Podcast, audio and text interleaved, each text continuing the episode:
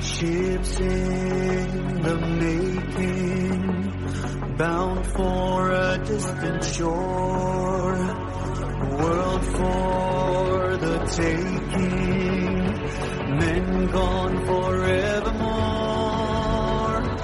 boarding and setting, Sexto Continente. Dirigido por el obispo de San Sebastián, Monseñor José Ignacio Monilla.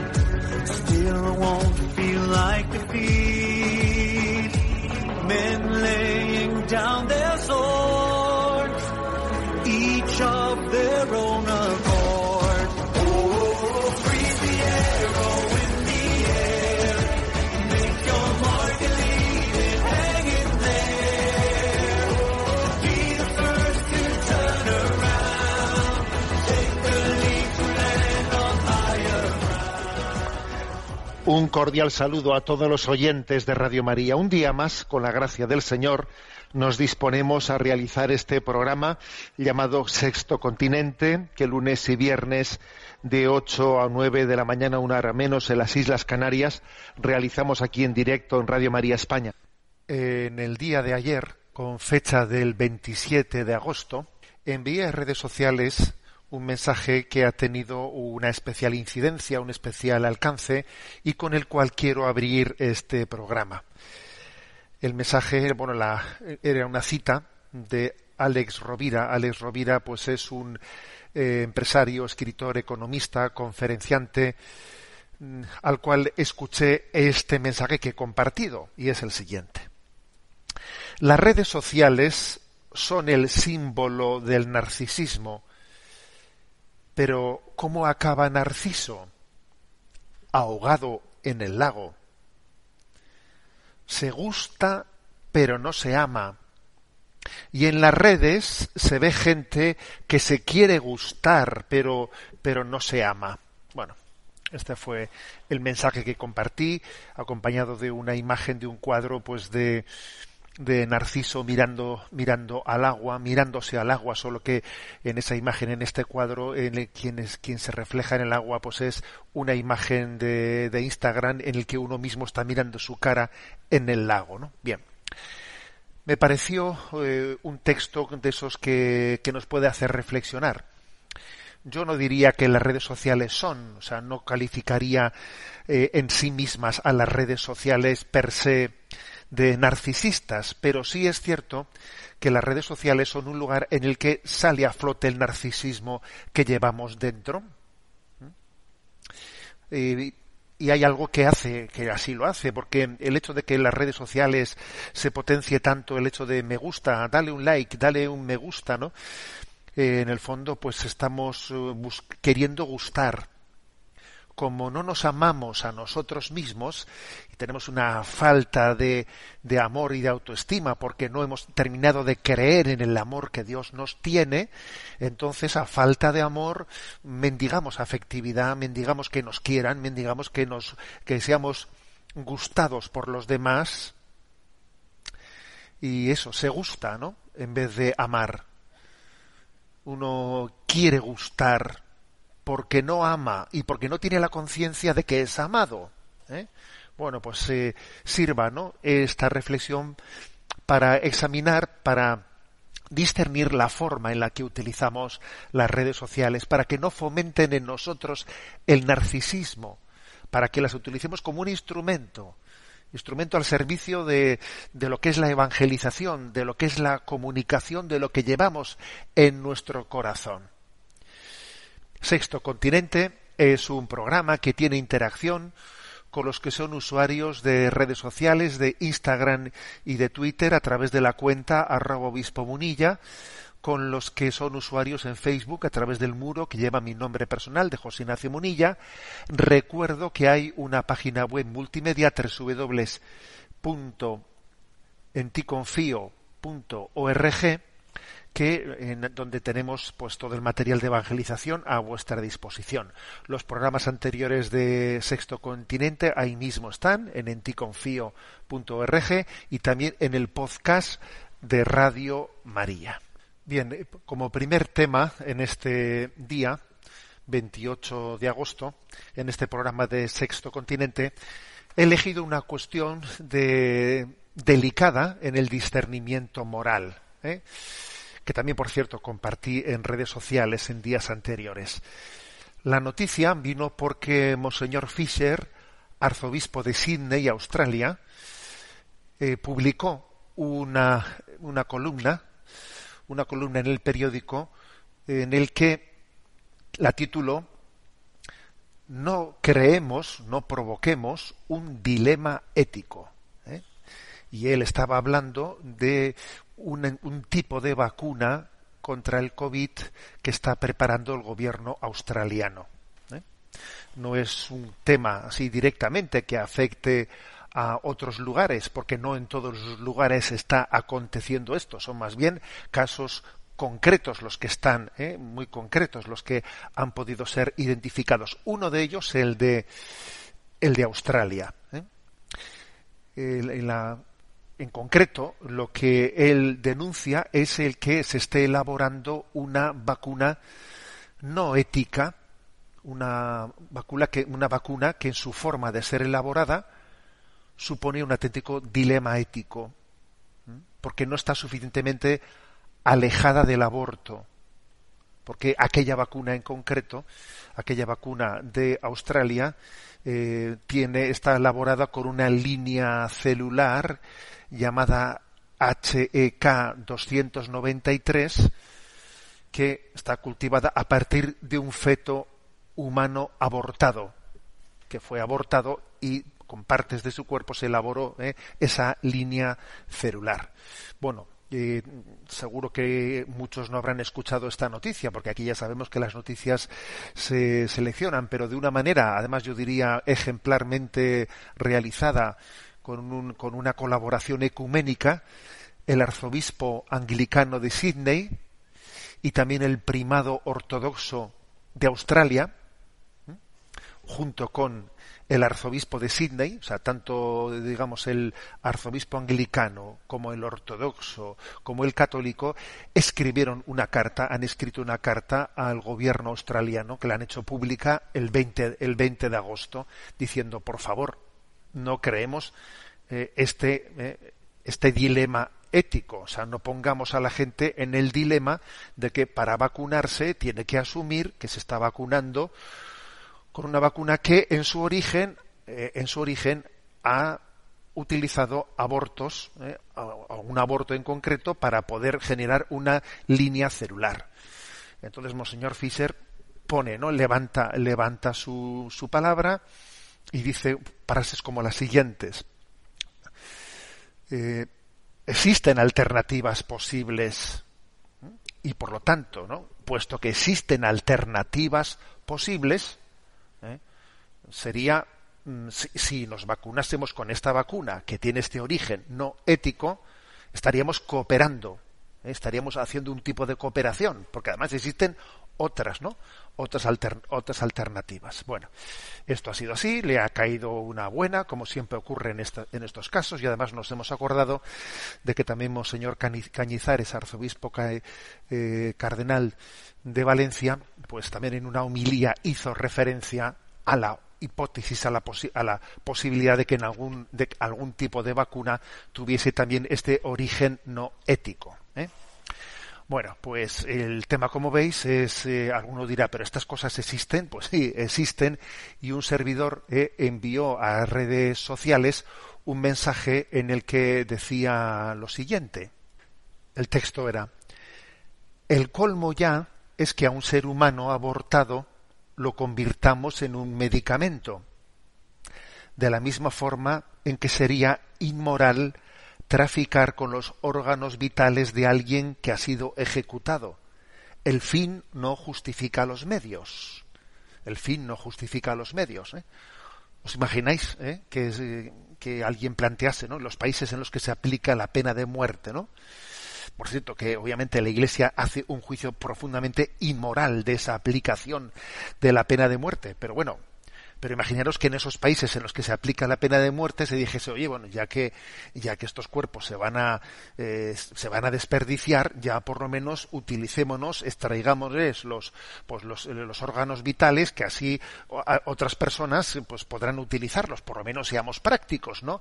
Ya que por lo menos, o sea, ya que hemos acabado con su vida, ahora seamos prácticos, no nos pongamos ahora en exquisiteces morales, saquémosle los órganos y y compartámoslo, ¿no?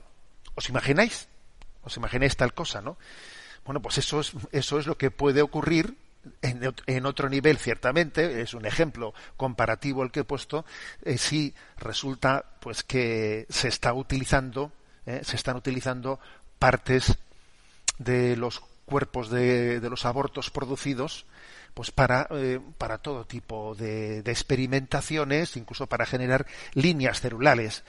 Además, ¿qué ocurre? Pues ocurre que todos hemos conocido, están a disposición de quien quiera verlo, pues en los canales de YouTube, de vídeos grabados, vídeos grabados de una manera oculta en, ante los directivos de Planet Parenthood, esta famosa internacional abortista, en la que en esos vídeos grabados ocultamente, ya digamos en meses, en años anteriores, se comprobó cómo ciertamente las multinacionales abortistas comercian con esos abortos mm, realizados en sus, en sus clínicas abortistas. ¿eh?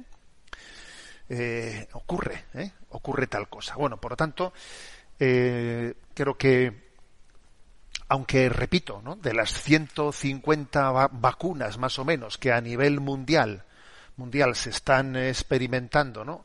Están en fase eh, pues, en fase de experimentación, pues mm, posiblemente puedan ser seis, eh, seis entre esas 150 o 140, que no es muy seguro cuántas son las que están en proyecto, ¿no? Según el doctor Justo Aznar, él hace referencia a que puede haber seis proyectos ¿eh? de producción de vacunas en estos momentos en los que se han utilizado células fetales humanas, las que, las que de una manera identificada, ¿no? Tienen, tienen esta incompatibilidad ética en su origen pero creo que es importante esta conocer esa denuncia realizada, como digo, tanto por el arzobispo anglicano, ortodoxo como católico en, en Australia. Han sido valientes, ¿eh?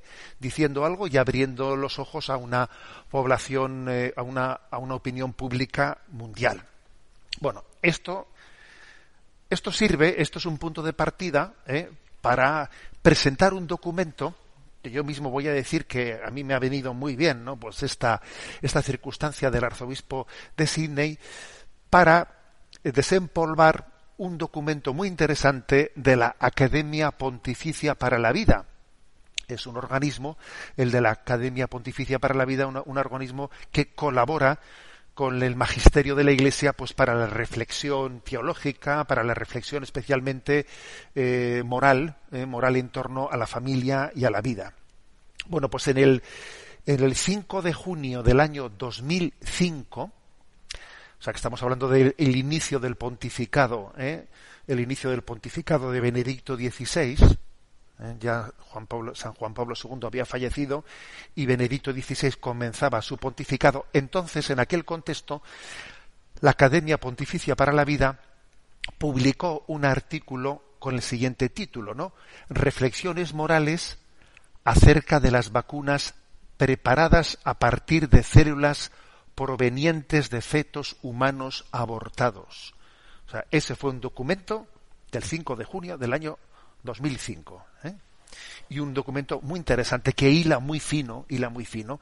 ¿eh? Voy a ver si soy capaz de una manera eh, sencilla de, de, explicarlo. El contexto en aquel, en aquel caso, hace 15 años obviamente, no era el COVID. El contexto era el de la rubeola la vacuna contra la rubeola. Porque la rubeola, que también se le llama eh, sarampión alemán, pues estaba haciendo estragos, estragos.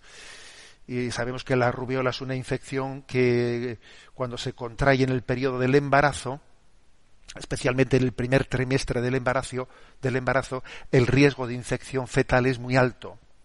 Cerca del 95% de los niños que están embarazados en el seno de sus madres quedan con, graves anomalías ¿eh? Eh, pues cuando, cuando han sido sus madres eh, afectadas por el, por la rubeola. ¿eh? Entonces, claro, eso, eso exigía, eso exigía pues una vacuna con, con urgencia, porque era una, una situación grave que estaba provocando pues muchas, muchas cosas, ¿no? Pues, por ejemplo, niños que nacían con sorderas, con cegueras, muertes neonatales, ¿no? Pues había urgencia, ¿no? Había una urgencia grande de, de conseguir una vacuna porque era importante acabar con esa transmisión del foco infeccioso, ¿no? Y entonces, digamos, ¿qué ocurrió? Bueno, pues que en las vacunas que se, estoy hablando del año 2005, ¿eh? Las vacunas que se, que se producían, ¿eh? había dos líneas celulares, ¿eh? que tenían su origen en tejidos de fetos abortados. Además que estaban perfectamente identificadas, ¿eh? Una de ellas, pues que tenía un origen en un pulmón eh, derivado de un feto femenino, eh, abortado porque la familia había considerado que ya tenía demasiados hijos y, lo abortaron y lo dieron para eso. Y una segunda línea celular, pues tenía su origen en un pulmón también de un feto masculino de 14 semanas, que había sido abortado en Reino Unido pues por, porque su madre había aducido razones psiquiátricas. El caso es que estos dos casos, estas, estos habían provocado dos líneas celulares en base a las cuales se comenzaban a hacer las vacunas contra la rubeola en el año 2000, 2005. ¿no? Entonces fue este es el momento en el que la Santa Sede eh, hizo esta, eh, esta reflexión a través de la Academia Pontificia de la Vida y publicó este documento al cual estoy haciendo referencia, ¿no? Y obviamente este documento dice que existe una conexión entre la preparación de las vacunas y los abortos provocados de los que se han obtenido los materiales biológicos necesarios para tal preparación. Y que obviamente esto pues no es de recibo. ¿eh? Que si una persona rechaza el aborto voluntario, que obviamente hay una contradicción con que esa persona ahora pues se vacune con una vacuna que ha sido obtenida eh, a partir de un material biológico mm, abortado, ¿eh? un material biológico de seres abortados. Entonces, se pregunta esto, ¿no estaría la persona humana en contradicción con ella misma al admitir el uso de estas vacunas? ¿No, no se estaría, no se trataría en este caso ¿eh? de una cooperación con el mal? Bueno, y entonces, este documento abordó este tema, que es un tema complejo, ¿eh? complejo, de discernir hasta dónde se puede colaborar o no se puede eh, colaborar, eh, pues hasta dónde existe una cooperación con el mal en la que yo también me hago culpable o no me hago culpable de, lo que pasa ahí. ¿eh? Quizás alguno de vosotros diga, no, no se puede cooperar nunca, de ninguna forma, en ninguna circunstancia, ninguna. A ver, el tema es más complejo. voy a poner un ejemplo para que, para que esto se entienda. Imagínate, por ejemplo, que existe en tu ciudad un prostíbulo en el que está aconteciendo algo muy grave, que es que la dignidad de la mujer, el cuerpo de la mujer, está poniéndose en venta, en venta, eh, pues para que determinadas personas estén comprando, comprando un momento de placer a costa de, denigrar la dignidad de la mujer. Y eso obviamente, pues es absolutamente indigno, ¿no? Pues imagínate, por ejemplo, que en esa situación a uno le pide, oye, tú puedes llevar las cuentas, la contabilidad, ¿eh? tienes una empresa de llevar las cuentas, llevas tú las cuentas de la contabilidad de esta empresa de prostitución. Y hombre, pues uno hace un discernimiento y dice, a ver si yo estoy llevando la contabilidad de esta empresa de prostitución ¿eh? y estoy allí anotando los pagos y las cosas. A ver, yo estoy colaborando, me estoy haciendo cómplice. ¿eh? O sea, es un, es un nivel de cooperación en el que yo también participo, ¿eh? que tiene una proximidad que yo estoy participando de esa culpa. ¿eh? Pero, por ejemplo, sin embargo, imagínate que alguien dice, bueno, pero yo estoy sirviendo la luz eléctrica, ¿eh? la luz eléctrica, yo tengo una empresa de electricidad y sirvo la luz eléctrica a ese prostíbulo. Entonces, si yo eh, les sirvo la luz eléctrica, me estoy haciendo también culpable de lo que pase dentro de ese lugar. Hombre, no, porque es una cooperación eh, material eh, remota que en, la que eso no, no afecta a, a un grado de colaboración en el que yo me haga culpable. ¿Me explico? He puesto un ejemplo un ejemplo práctico para que entendamos que en la moral, eh, la moral se, suelen estudiar este tipo de discernimientos, ¿eh? de cuando existe un grado de cooperación, el que nosotros no, nos, hacemos culpables, ¿eh? porque claro, si yo estoy llevando la contabilidad y yo, a ver, y estoy cogiendo el dinero que se está obteniendo y con ese dinero yo lo, me encargo de, de ingresarlo al banco, etcétera, y de ahí cobro yo mi sueldo, mal asunto. Ahora, si se trata, he puesto el otro ejemplo, ¿no? De que yo tengo una empresa de, luz y, bueno, pues eh, esa, esa luz en ese lugar, al igual que los edificios colindantes, eh, eh, yo tengo clientes. A ver, es un, ese es un tipo de colaboración muy distinta, muy distinta que podríamos calificarla de meramente material y remota, en la que yo no me hago culpable de lo que con esa electricidad estén utilizando indebidamente, ¿no? Bueno, bien, pues este discernimiento sobre lo que son eh, las cooperaciones es el que en este documento se realiza eh, y es mm, bueno pues se hace una distinción eh, entre lo que es la cooperación formal y la cooperación material, ¿no? La cooperación formal se entiende cuando alguien también participa de la intención. Entonces la cooperación formal siempre, ¿no? Siempre es culpable, porque claro, si yo participo de la intención, pues, de, quien está obrando el mal, entonces no hay más que hablar. Pero aunque uno no participe de la intención, de la intención, aunque sea una cooperación material, también luego hay, hay, casos para todo. Se llama, hay veces que hay una cooperación eh, inmediata o mediata, y hay veces que también se le llama eh, próxima o remota, etcétera, etcétera. estos temas son complejos, complejos. Entonces, este documento de la Academia Pontificia de la Vida lo que hacía era un estudio, un estudio sobre, y en el caso de que, eh, como, como, aconteció en el año 2005, ¿no? en el caso de que en aquella vacuna, eh, de, entonces de la rubeola, se estuviese haciendo, se hubiese hecho en base a esas dos líneas celulares eh, humanas obtenidas a través de, de los, restos derivados de fetos abortados, o sea, ¿quién, eh, quién de alguna manera participa del pecado de, haber abortado o quién ya no participa de ese pecado y por lo tanto no se hace culpable, ¿no? Esto es lo que trata este, este, este elemento. Entonces se dice en este documento que hay tres clases de personas que se encuentran involucradas en la cooperación con el mal. Primero, quien prepara las vacunas mediante cepas de células humanas provenientes de abortos voluntarios y obviamente ese es culpable pues a tope, ¿no?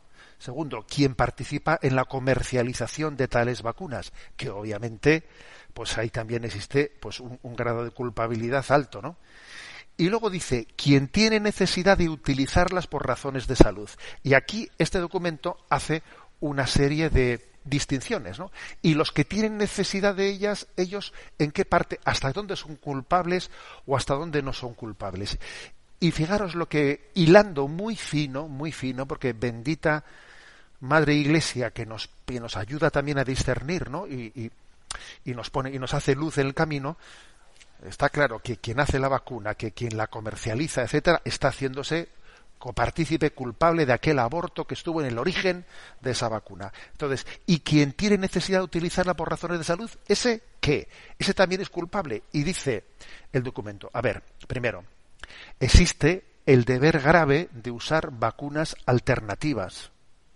O sea, si hay una vacuna alternativa y la otra vacuna no tiene en su origen un material de un feto abortado, tú tienes obligación grave de decir, yo hago objeción de conciencia y yo quiero de la otra vacuna, no quiero de esta, no tiene que invocar su objeción de conciencia porque tiene un problema moral con esta vacuna, como han hecho allí en Australia pues el arzobispo católico de Sydney y el primado anglicano y el ortodoxo.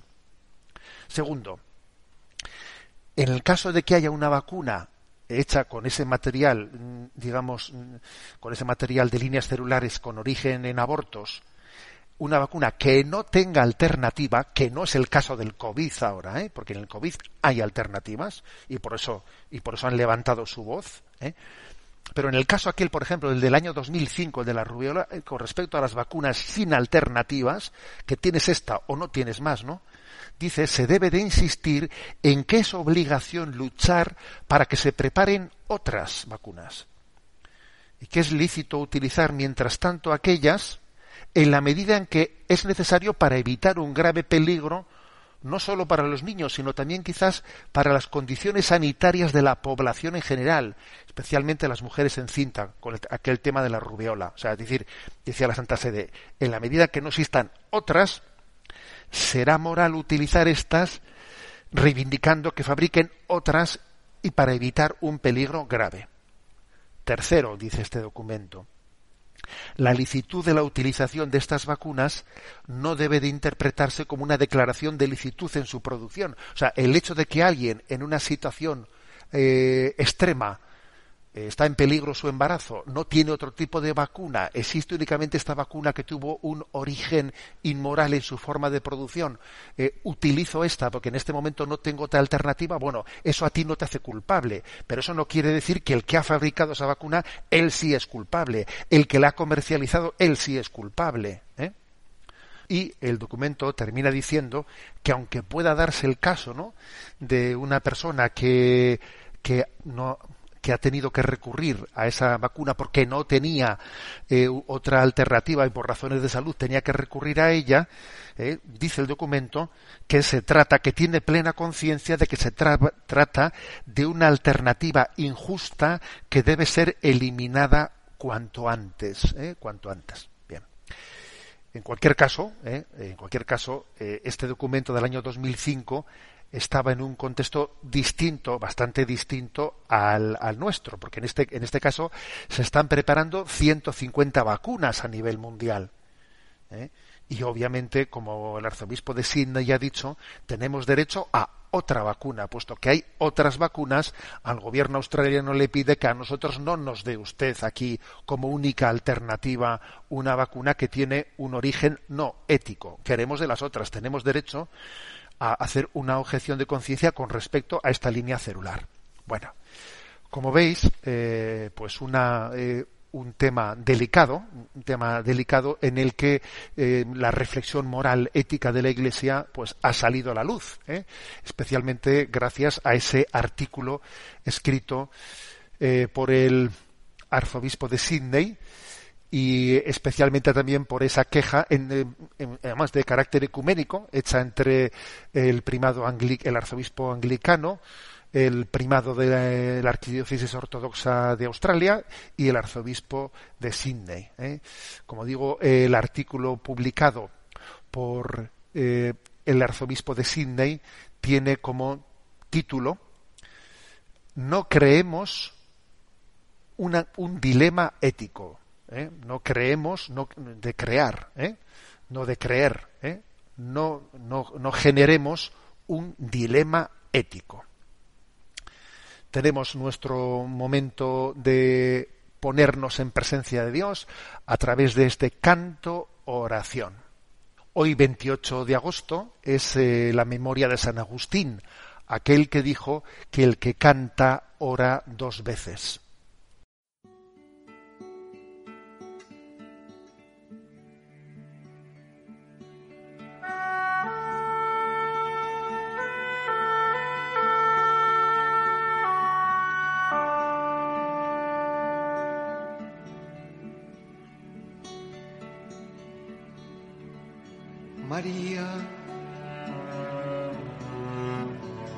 Pequeña María,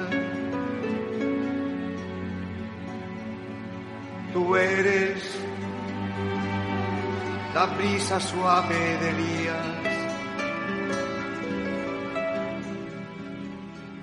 el susurro del Espíritu de Dios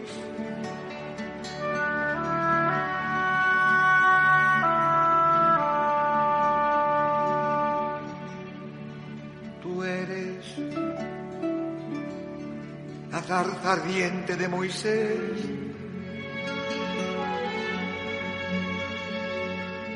Que llevas al Señor y no te consumes.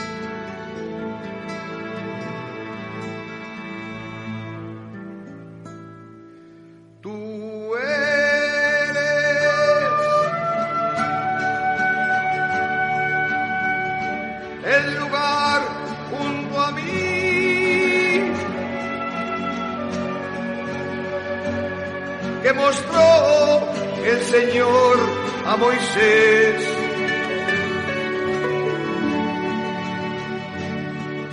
Tú eres la hendidura de la roca que Dios cubre con su mano.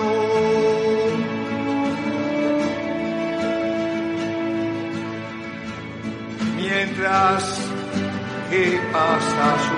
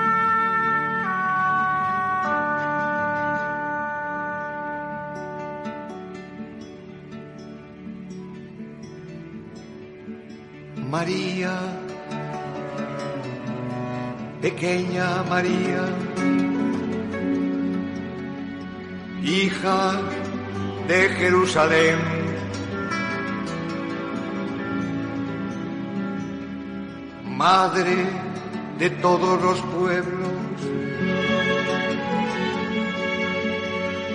Virgen de Nazaret.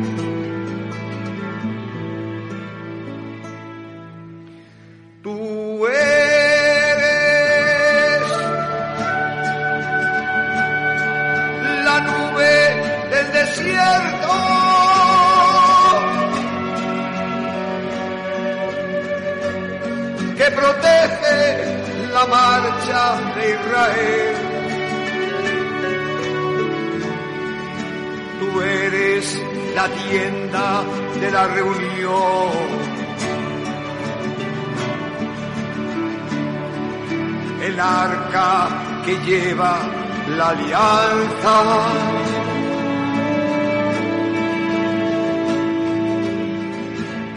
El santuario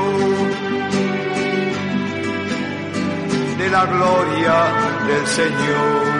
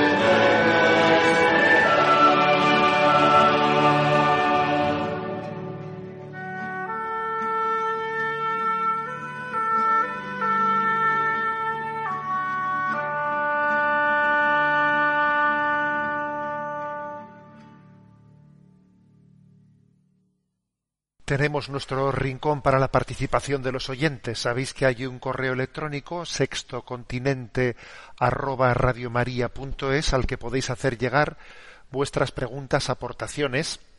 a Yolanda, que está en la emisora, le vamos a pedir que nos presente las preguntas seleccionadas. Buenos días, Yolanda. Buenos días, monseñor. Una joven nos escribe planteando su vocación.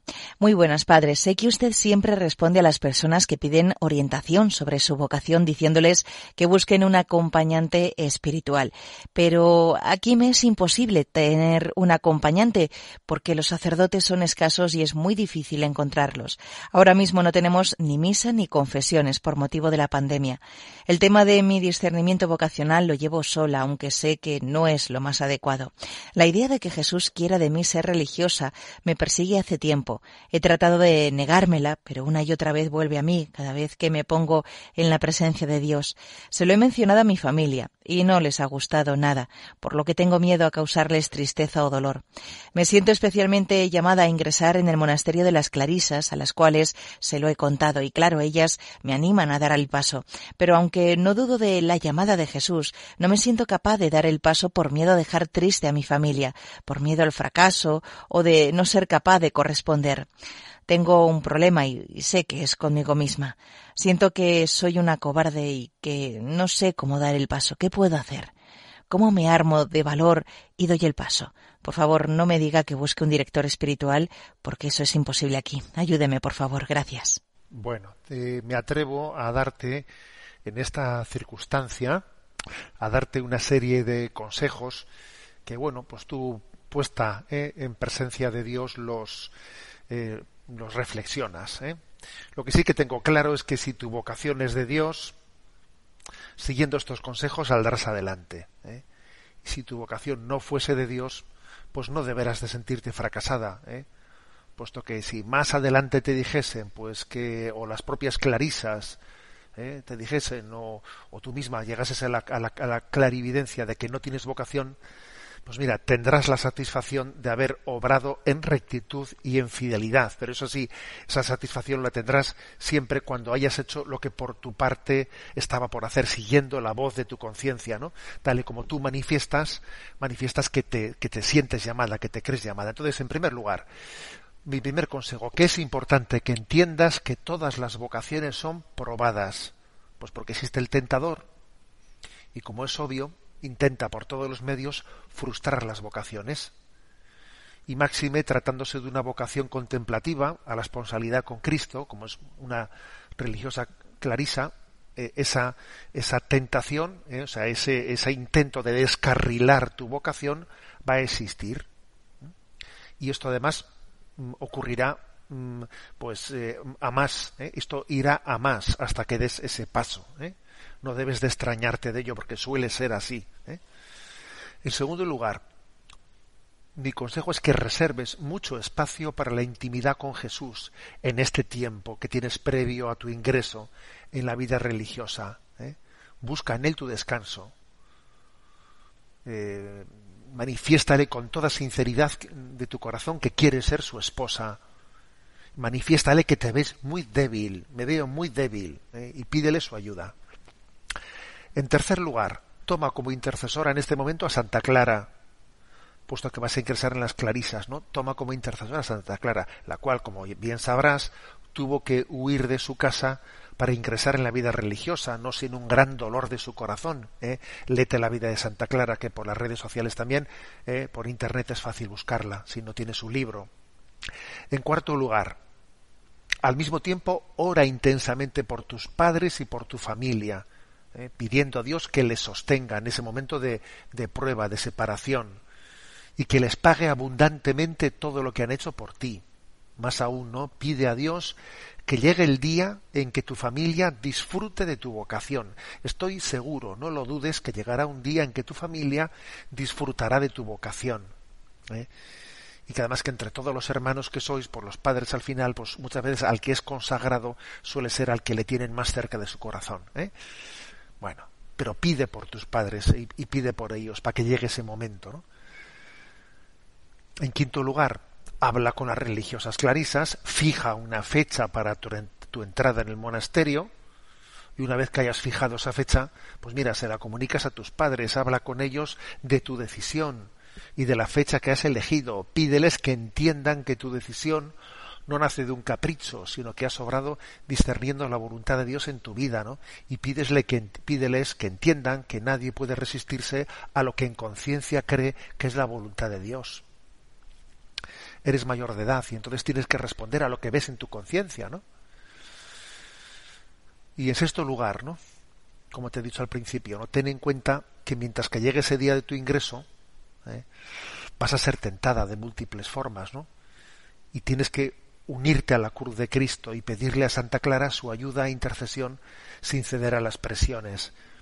Ofrece la cruz de este momento por la salvación de todas las almas que te serán encomendadas ¿eh?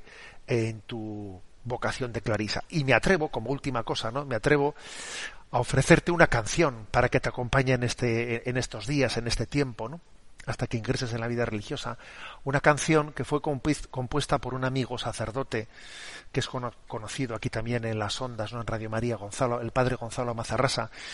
Él esta canción se inspiró en una joven que ingresaba en la vida contemplativa en medio de incomprensiones y de dificultades, ¿no? Y compuso, pues, la siguiente canción, ¿eh? que yo te la paso a ti por, ¿eh? Por el, tu correo electrónico, pero bueno, la comparto también aquí en este momento con los oyentes. Eh, título de esta canción, y así también le pido a todos los oyentes que mientras que escuchamos esta canción, oremos por esta joven. Oremos por ella, ella es de un lugar lejano y bueno, pues, pues aquí está presente en medio de nosotros, ¿no? La historia de su vocación la compartimos todos, ¿no? Y según escuchamos esta canción, compuesta, como digo, ¿eh? para una joven que, que, se la tuvo que jugar, se lo jugó todo, ¿no? Para servir a su Dios, ¿no? Para servir a Jesucristo, pues sea también la historia de esta joven que hoy acompañamos.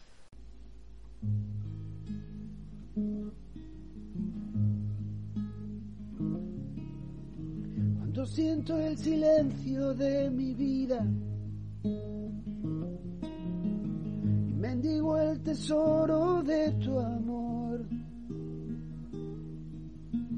Veo la puerta abierta de tu herida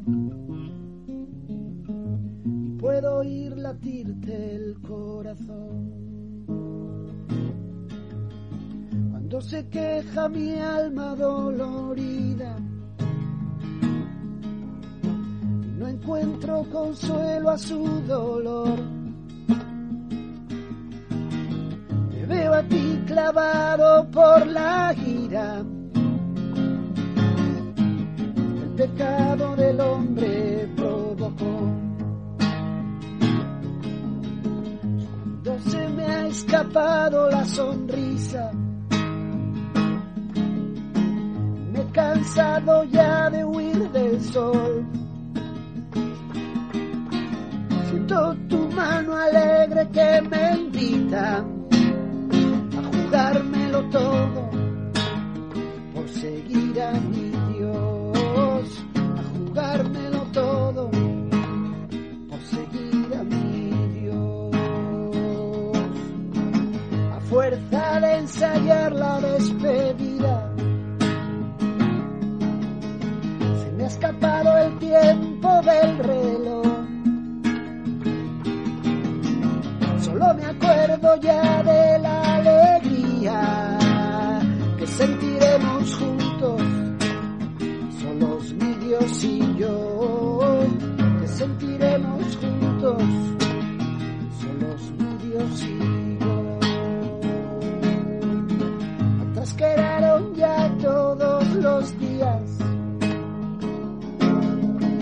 de luchas que encendieron mi valor quedó la amarga compañía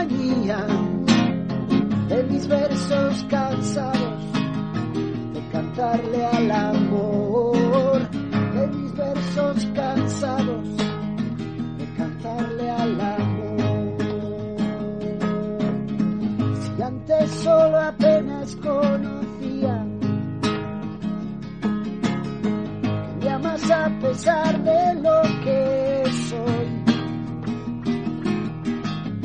que a ti me entrego volvería todo por seguirte mi Dios, a jugármelo todo, todo, todo por seguirte mi Dios.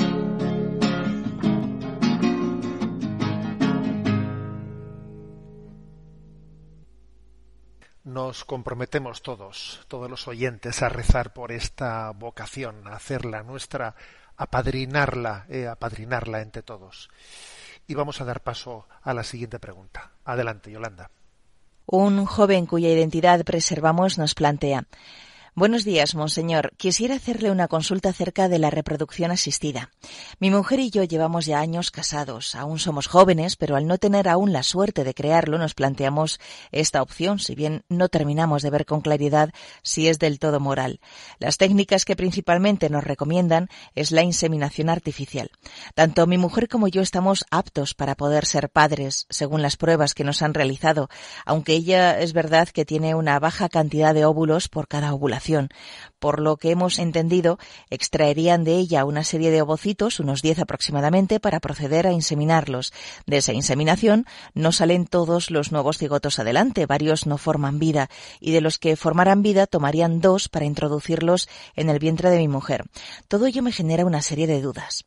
¿Qué pasa con los ocho restantes en caso de que sí saliesen adelante?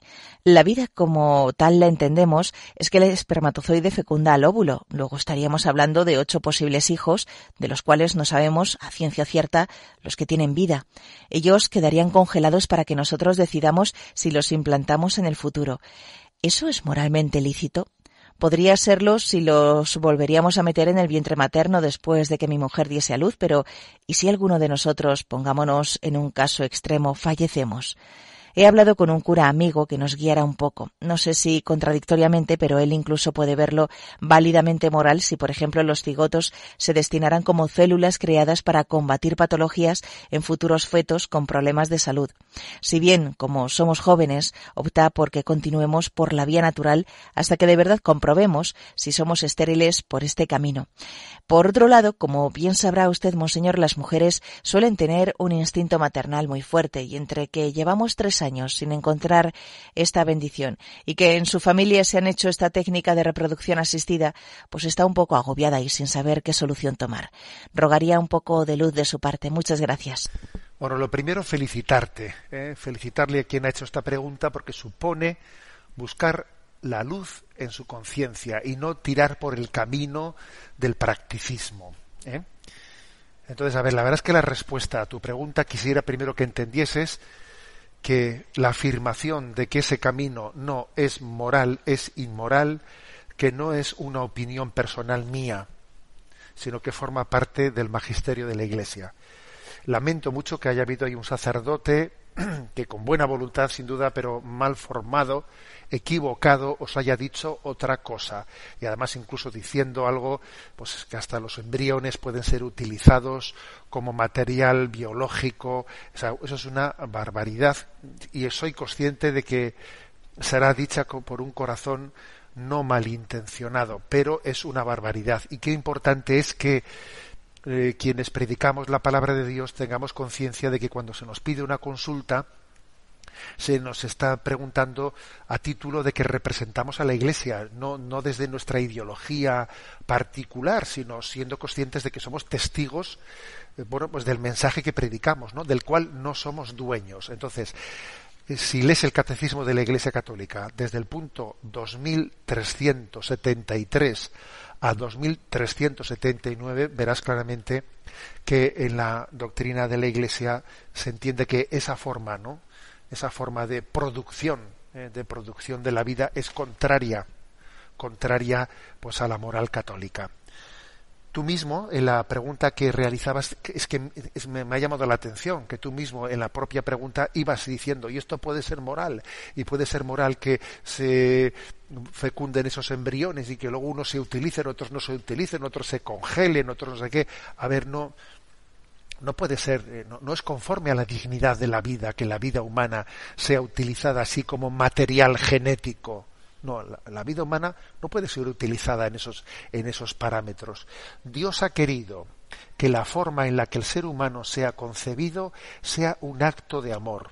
El acto del abrazo sexual, ese acto es el lugar digno para que la vida sea concebida de esa manera. ¿eh?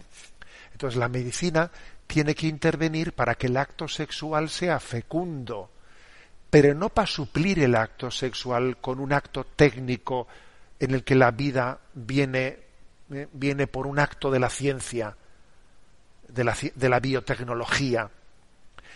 La medicina, si es terapéutica, tiene que ayudar a sanar las, las enfermedades que hacen infecundo el acto sexual, pero no para suplirlo, no para suplirlo. ¿Eh? No es digno que la vida nazca de otra manera distinta que con el abrazo del amor conyugal. ¿eh? Bueno, ese es un, algo, algo que, que, que, es un principio básico, ¿no?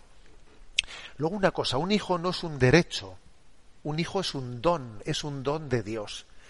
Cabe la posibilidad de que en el designio Dios a veces quiere que permite que una familia, que un matrimonio no sea fecundo para que su fecundidad la lleve a cabo de otras maneras, bien sea a través de la adopción de hijos, bien sea pues con un proyecto de vida familiar haciéndola especialmente fecunda, una fecundidad apostólica, poniéndose al servicio de los demás. O sea, Dios puede permitir ¿eh? la enfermedad de la, de la infertilidad con un designio con un designio de que seamos, porque Dios siempre quiere que seamos fecundos, ¿eh? pero la fecundidad, la fecundidad, como digo, tiene muchas maneras, tiene muchas formas. Nosotros no tenemos derecho, ¿no? a tener un hijo. Un hijo es un don, pero un hijo, si, si está en esta vida, sí tiene derecho a tener unos padres. Y, hay niños ¿no? que no tienen padres y tienen derecho a tener unos padres. Bueno, creo que en base, en, desde estos parámetros estáis llamados a hacer este, este discernimiento. Adelante, adelante con la última de las preguntas. Desde Sevilla nos escribe César. Tengo 36 años. Me casé el pasado diciembre. Llevo bastante tiempo siguiéndolo como pastor y primero me gustaría agradecerle su labor y pedirle que nunca la abandone por mucho que caminemos a contracorriente. Mi consulta sería la siguiente. ¿Yo como hombre casado podría vivir de alguna manera consagrado haciendo las promesas evangélicas en mi estado de casado? Gracias. Bueno, es que, vamos a ver, todo cristiano está consagrado en el bautismo. Es que la consagración fundamental es la bautismal. Esto lo olvidamos fácilmente. La palabra consagrado, eh, pues la, la, la, reservamos pues para las distintas formas de vida celibataria. Un segundo. la consagración principal es la bautismal. Los consejos evangélicos, eh, los consejos evangélicos son para todos los cristianos, solo que los aquellos que han recibido la vocación en la vida religiosa lo viven a nivel de votos, de votos. Eh, pero los que no tienen, ¿no? o promesas eh, en caso de sacerdocio, etcétera, pero digamos todo todo aquel que ha sido bautizado tiene los consejos evangélicos el consejo evangélico de pobreza, el consejo evangélico de obediencia, todos vivimos los consejos evangélicos. Entonces, esto, es lo principal, lo que creo que debes de, grabar, ¿no? De grabar en tu, en tu corazón. Luego es verdad que a veces existen fórmulas de consagración personal a la Virgen María. Bueno, pero fíjate una cosa, tal, tal posibilidad que con un acompañante espiritual, con un director espiritual, pues puedes ¿no? valorar y discernir esa fórmula de que alguien haga una consagración al corazón inmaculado de María o al corazón de Jesús, en el fondo es una explicitación de tu, de, de, tu consagración bautismal.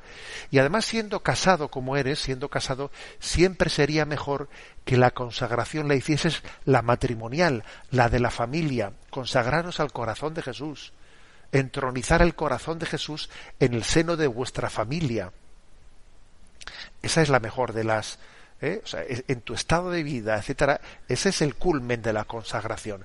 Vivir la consagración bautismal en el seno del matrimonio, en el proyecto de la familia, consagrándonos al corazón de Jesús y al corazón inmaculado de María, haciendo una entronización del corazón de Jesús en nuestros hogares. ¿eh? Bueno, pues eh, gracias por preguntarlo, porque también así damos pie a que muchos más lo hayan, lo hayan escuchado tenemos el tiempo cumplido. Me despido con la bendición de Dios Todopoderoso, Padre, Hijo y Espíritu Santo. Alabado sea Jesucristo.